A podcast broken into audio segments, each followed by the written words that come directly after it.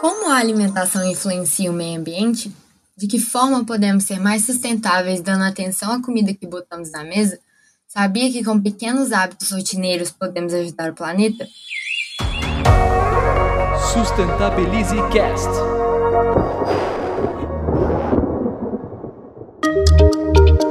Olá, eu sou a Ana Correa, membro da Sustentabilize-se, ativista climática e estudante de Relações Internacionais. E esse é o episódio sobre alimentação da Sustentabilize Cast, em parceria com o TEDx Countdown.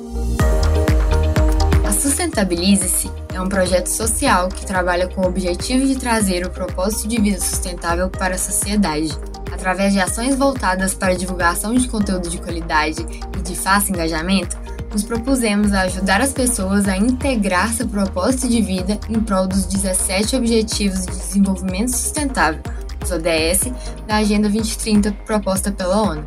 Conheça nosso trabalho. Você pode nos acompanhar no LinkedIn como sustentabilize.se e no Instagram procurando por sustentabilize.se2030. E claro, siga o nosso podcast SustentabilizeCast na sua plataforma de streaming favorita.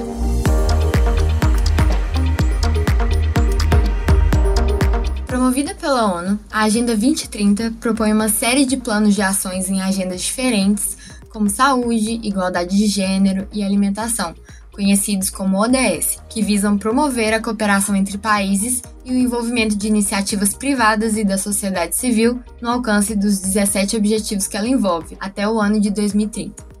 Dentro do tema do episódio de hoje, temos o ODS 2, Fome Zero e Agricultura Sustentável, que perpassa pelos desafios de eliminar a fome, facilitar o acesso à água e alimentação, acabar com a desnutrição, incentivar a agricultura familiar e de comunidades tradicionais, preservando a biodiversidade.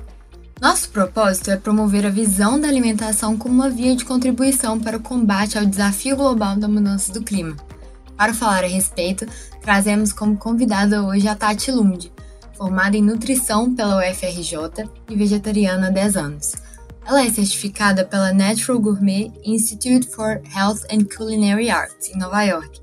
Leva na sua bagagem profissional restaurantes vegetarianos renomados como Pure Food and Wine. Em 2011, abriu o .org Bistrô, restaurante vegetariano que está sempre entre as melhores indicações do Rio de Janeiro. Além disso, a chefe já esteve no comando do programa NHAC da GNT em 2018. Seja muito bem-vinda, Tati. Estou aqui com vocês. Muito obrigada pelo convite, Ana. Um prazer imenso estar aqui falando do Sustentabilize-se para a gente passar para as pessoas uma maneira mais simples, acessível, divertida, né? Para a gente falar dos ODS, da sustentabilidade. acho que é muito essencial o trabalho de vocês principalmente para a gente comunicar aos jovens aí que tem um papel fundamental. Se a gente for olhar aí o ODS número 2, por exemplo, que é o que eu trabalho basicamente, é, parece uma utopia, né? E para a gente realizar tudo aquilo em 10 em 9 anos, né? Vai ser meio complexo. Então a gente precisa dessa força jovem, 20, 30, 40 anos aí para a gente fazer acontecer. Bom, eu sou a Tati Lund, chefe de cozinha, nutricionista, empresária, apresentadora, colunista, é, um pouco de tudo, faxineira, atendo telefone, no delivery. É, sempre vai me ver no restaurante.org quando qualquer um de vocês forem lá. Eu tenho um restaurante já há 11 anos e o restaurante não é um restaurante, né? A gente fala que é uma escola, um restaurante filosófico, vamos dizer assim. Porque o que a gente quer passar é um estilo de vida e não colocar um prato de comida na mesa e encher a barriga, né? A gente quer contar uma história, é, a gente quer conscientizar as pessoas, te mostrar que é possível sim se alimentar de uma forma diferente, muito mais saudável para você, para a sociedade, para o planeta. Então é esse meu meu propósito, né? Honrar a natureza, valorizar a biodiversidade e mostrar esse caminho de uma maneira acessível para as pessoas. Ah, que lindo, Tati, ouvir alguém falar assim com tanto prazer da sua profissão de vida. Para já iniciar nossa conversa, eu acho que é importante a gente deixar claro para os nossos ouvintes a relação da alimentação com a crise climática atual, né? E com o nosso bem-estar pessoal também. Os ODS da ONU todos estão interligados de uma forma ou outra com a questão ambiental, mas o entendimento dos recursos que a produção alimentar demanda e dos impactos dela para a natureza não são muito conhecidos. Por alto, a gente pode mencionar o ODS 3, que é o da saúde, o 6, que é da água potável e saneamento, o 12, que é produção e consumo sustentável, e o 14 e o 15, que estão muito associados com a biodiversidade. Né? Como você conecta esses temas diante do foco da nossa discussão aqui hoje? Eu super acredito que o que a gente come, a forma como a gente se alimenta é o que vai determinar o futuro da humanidade. Se a gente for pensar, eu acho que um prato de comida está no centro de todos os ODS aí, se a gente for falar, né? Sempre quando eu começo as minhas palestras e tudo, eu mostro esse espiral de consciência que é, né? Um prato de comida com arroz, feijão, vegetais, o que que ele representa para esse todo, né? E é uma escolha que está tão na mão da gente, né? Então, por isso que é tão simples a gente falar disso, a gente pensar nisso. Eu não, eu não entendo sobre energia renovável, eu não sou engenheira para ter grandes conhecimentos, mas eu sei o que tem dentro do meu prato e todo mundo que está aí ouvindo também sabe o que está dentro do seu prato. Então, é uma escolha muito fácil, é acessível para todos, que a gente só precisa sair da nossa zona do conforto, de conforto e basicamente refletir, né? Entender a origem do nosso alimento saber de onde ele vem, entender a cadeia produtiva desse alimento é, é muito importante, né? É, se a gente compra de um pequeno produtor, né, de um agricultor que a gente conhece, sabe a procedência, é, se ele está usando agrotóxicos, fertilizantes, aditivos químicos nessa plantação, como que ele trata esse nosso solo? Né? A gente precisa começar a falar de solo. O solo é a nossa base, é o que capta o nosso carbono junto com o oceano. Então, como não falar da nossa alimentação, tá tudo interligado. A agricultura que a gente faz hoje é tragédia, né? A pecuária, a agricultura que a gente faz só, forma, só destrói e forma deserto. E isso está na mão do consumidor, né? A partir do momento que a gente começar a valorizar é, esse alimento de verdade que está contribuindo para o planeta, para que ele se regenere, eu acho que vale a pena, né? Eu acho que vale muito a pena. Não é, nunca foi uma escolha difícil para mim, foi uma escolha que só me abriu portas. É, então, acho que a gente falar de vegetarianismo é essencial nesse momento. Consumir o mínimo de produtos de origem animal é fundamental.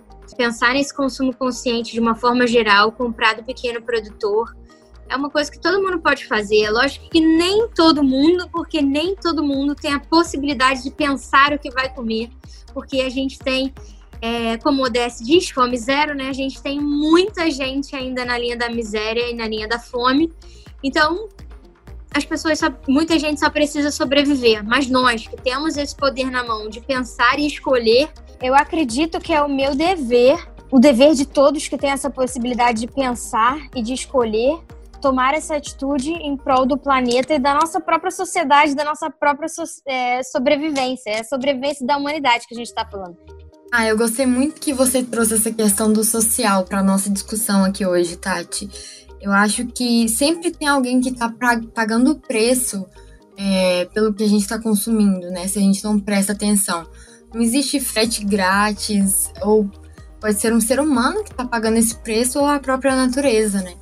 Quando a gente fecha o olho porque está por trás do que a gente consome, quem está produzindo, como está sendo produzido, a gente dá liberdade para que uma cadeia de produção nociva para o meio ambiente, para pessoas e para os seres vivos no geral, continue, né? Seja por desmatamento, queimadas ou uso excessivo de fertilizantes.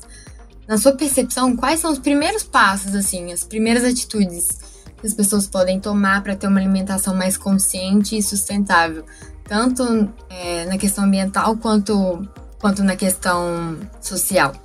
Eu acho que a gente precisa entender que a gente come mudança climática, a gente come desmatamento, a gente come política, a gente come poluição. É muito importante a gente pensar sobre isso. E a minha dica básica é diminuir o consumo de carne, porque a forma como a gente não é essencialmente o boi, né? Cada um tem uma escolha aí para parar de comer carne. A minha, por exemplo, foi compaixão aos animais. Hoje é uma escolha é, social, ambiental. Não existe volta, não volto mais atrás nessa escolha. Mas por mais que não seja isso para ti, é, eu acho que é uma questão de sobrevivência, como eu falei antes. Então, diminuir o consumo de carne, porque da forma como a gente produz não funciona, a gente já sabe disso. Pode ser até que existem, né? A gente já vê aí sistemas que são mais sustentáveis na maneira de né, de criar o gado e tudo mais. Mas talvez isso seja mais distante de ser alcançado do que a gente diminuir o consumo de carne, que todo mundo pode fazer, né? Então, esse é o ponto chave, nem que seja uma segunda sem carne, principalmente carne vermelha, gente, essencial reduzir e buscar consumir produtos de origem agroecológica, orgânico, agroflorestal. Isso também é muito urgente porque isso promove a nossa a, a biodiversidade, que é tão importante nesse planeta. A gente fala tanto de carbono, carbono, carbono, mas a gente precisa falar de biodiversidade. Por isso que eu acho que também nosso papel como chefe cozinheiro é tão importante a gente promover essa biodiversidade e sair da mesmice, né? Do arroz, feijão, alface, tomate. Tem tanta coisa para a gente consumir, a gente não come, consome nada que existe no nosso planeta. É, então, a gente promover a agricultura local e sustentável é essencial. Para isso, fugir dos supermercados, porque a gente sabe que ali o produto vai estar muito mais caro do que estaria na mão direto do agricultor. Então a gente evita esse atravessador, busca as feiras, é, que hoje em dia acho que em praticamente todas as cidades tem o circuito de feira local, buscar as compras coletivas que são bem fortes aí já no Brasil. O MST, que produz em, já em escala em alimentos agroecológicos sustentáveis. A maior parte dos assentamentos produz é, é, alimentos de maneira sustentável. Então, não exi é, existem diversas formas, basta você se informar, que é o ponto número 3. Se você deseja sobrevivência, se você pensa no futuro dos seus filhos, acho que vale buscar informação e está aí o Sustentabiliza-se para isso e, muitos, e, né, e outros canais também. E partir para a cozinha, né? Também é bom porque facilita a vida. Ai, que legal, Tati, que você mencionou isso da iniciativa privada, assim e da tecnologia, porque eu acho que a gente deposita muito nossa esperança na tecnologia, alguma coisa mágica, milagrosa que vai salvar a gente, mas tem uma oportunidade na nossa frente, né? Uma atitude, uma escolha, né, que a gente faz cinco, até cinco vezes por dia, às vezes, né, que são as refeições, que são formas simples, né, da gente fazer a diferença. Eu também me tornei vegetariana, tem cinco anos já. E, e eu comecei exatamente como você também. É, comecei pelos animais e fui pesquisando e vendo muitos documentários e começou a ser pelo planeta, sabe? E cada vez mais eu tenho certeza que eu tô fazendo a coisa certa. Eu acho que é uma discussão interessante para o nosso momento aqui é a questão das falsas impressões acerca do, do vegetarianismo e do veganismo. As pessoas ficam muito, muito preocupadas com a questão da saúde e também acham que que é uma coisa cara, que é uma coisa não prática, inacessível, assim. É, você pode comentar um pouquinho sobre isso? Bom, tem muitos mitos aí com uma redução da carne, né? Uma é essa aí das coisas serem mais caras, mas na verdade a gente corta tanta coisa do nosso prato, né?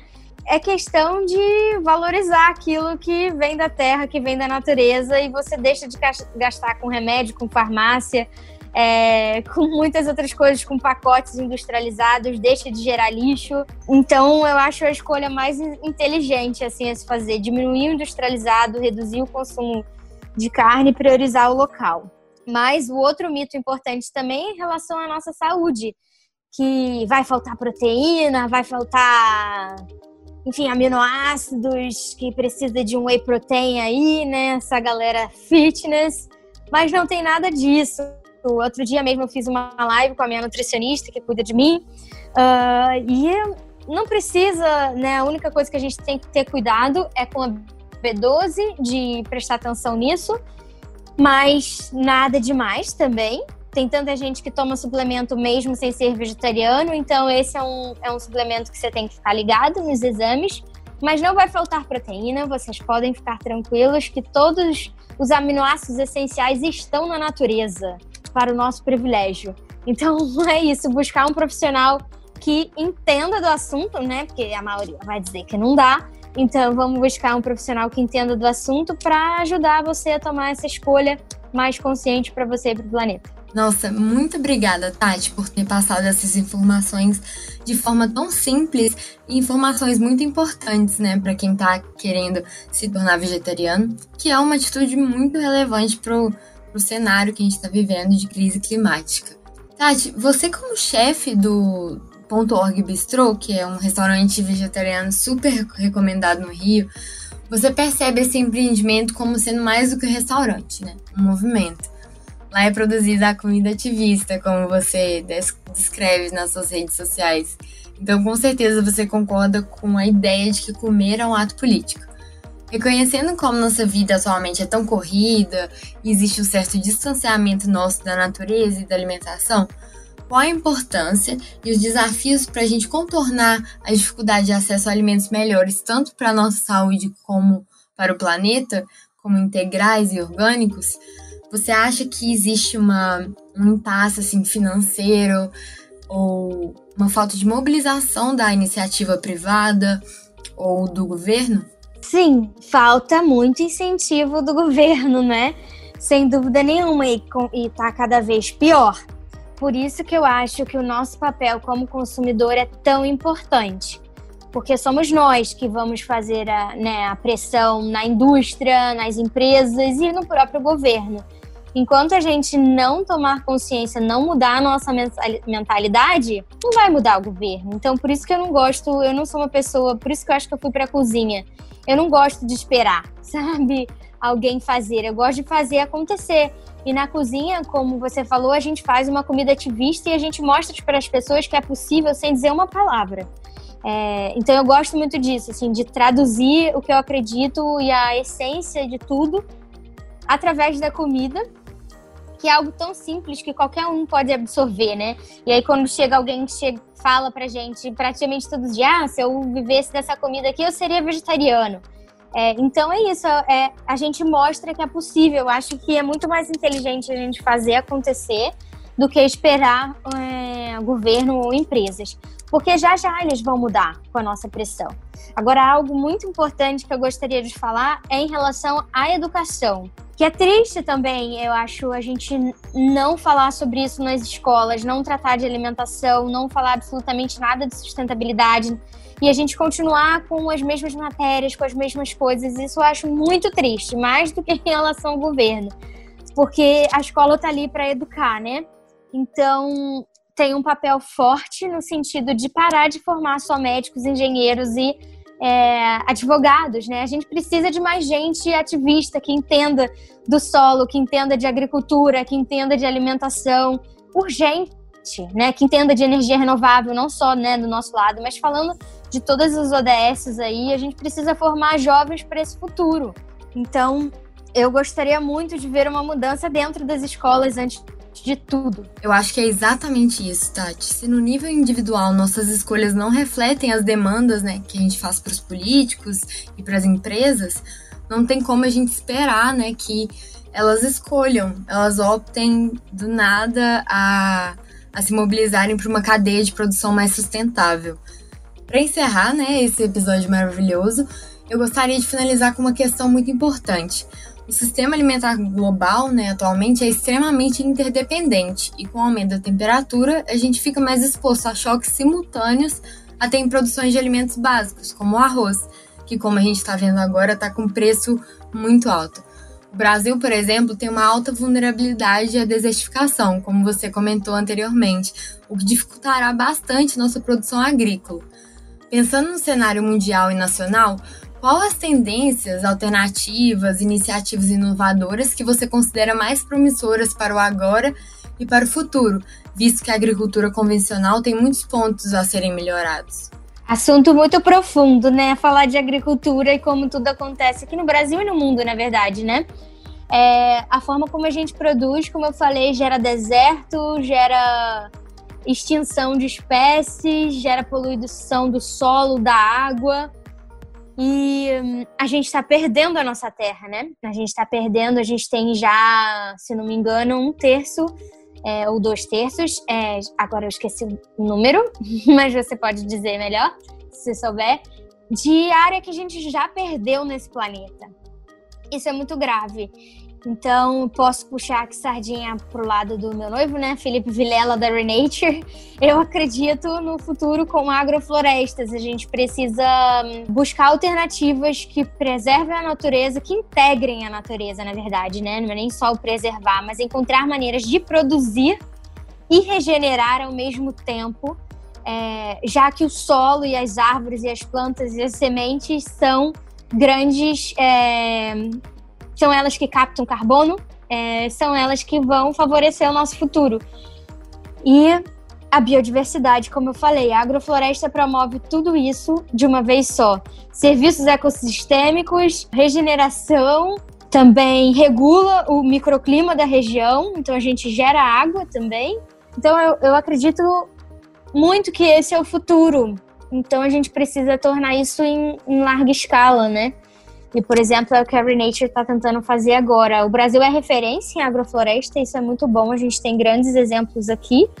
E a gente, por que não ser exemplo para o mundo disso, né? É, mas existem formas também de fazer agrofloresta em todos os lugares, até em climas temperados. Bom, acho que é isso. Eu acho que esse é o futuro, porque mesmo orgânico normalmente não está integrado ao sistema de árvores, né? E a gente tem que plantar árvore. É exatamente isso, Tati. É, enquanto você estava falando sobre a mágica do solo, assim, eu lembrei do documentário novo que está na Netflix, chama Kiss the Ground. É muito inspirador e muito dá muita esperança. Sobre aquele dado que você ficou em dúvida, eu acredito que um quarto do solo né, terrestre já está degradado. Assim, 70% das terras agrícolas são ocupadas pela pecuária, assim, seja por desmatamento ou a produção de ração para os animais ou pelos animais em si. Tem alguns dados que são bem chocantes, na verdade. Segundo a FAO, 80% do desmatamento no Brasil é está relacionado à, à agropecuária.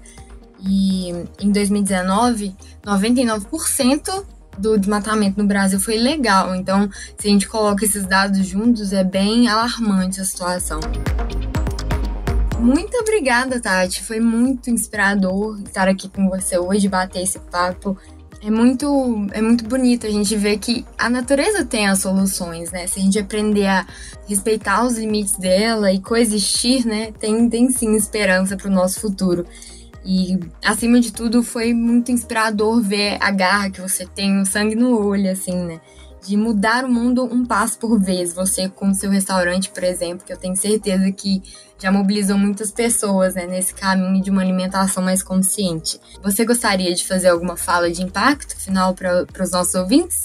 Bom, eu acho que a gente precisa acreditar, né? Você falou que eu tenho sangue no olho, eu tenho mesmo muita vontade de fazer acontecer, porque eu não quero que meus filhos vivam num mundo diferente do que eu vivi. E eu acho que isso é muito forte, que todo mundo pode pensar nisso, né? que mundo que eu quero deixar para os meus filhos? E cada um com a sua habilidade, seja ela comunicação, como vocês na Sustentabilize, sendo a minha que o meu dom é cozinhar e mostrar isso para as pessoas, ou quem tem um conhecimento de engenharia, cada um com o seu dom, pode, a gente pode dar as mãos e fazer isso acontecer juntos, né? É, eu super acredito que vai dar certo. Esperamos que esse assunto tenha sido relevante para você, ouvinte, e que tenha te ajudado a entender melhor o impacto da nossa alimentação no meio ambiente.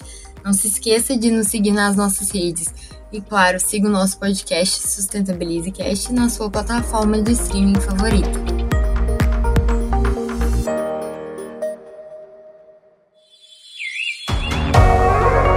Sustentabilize Cast.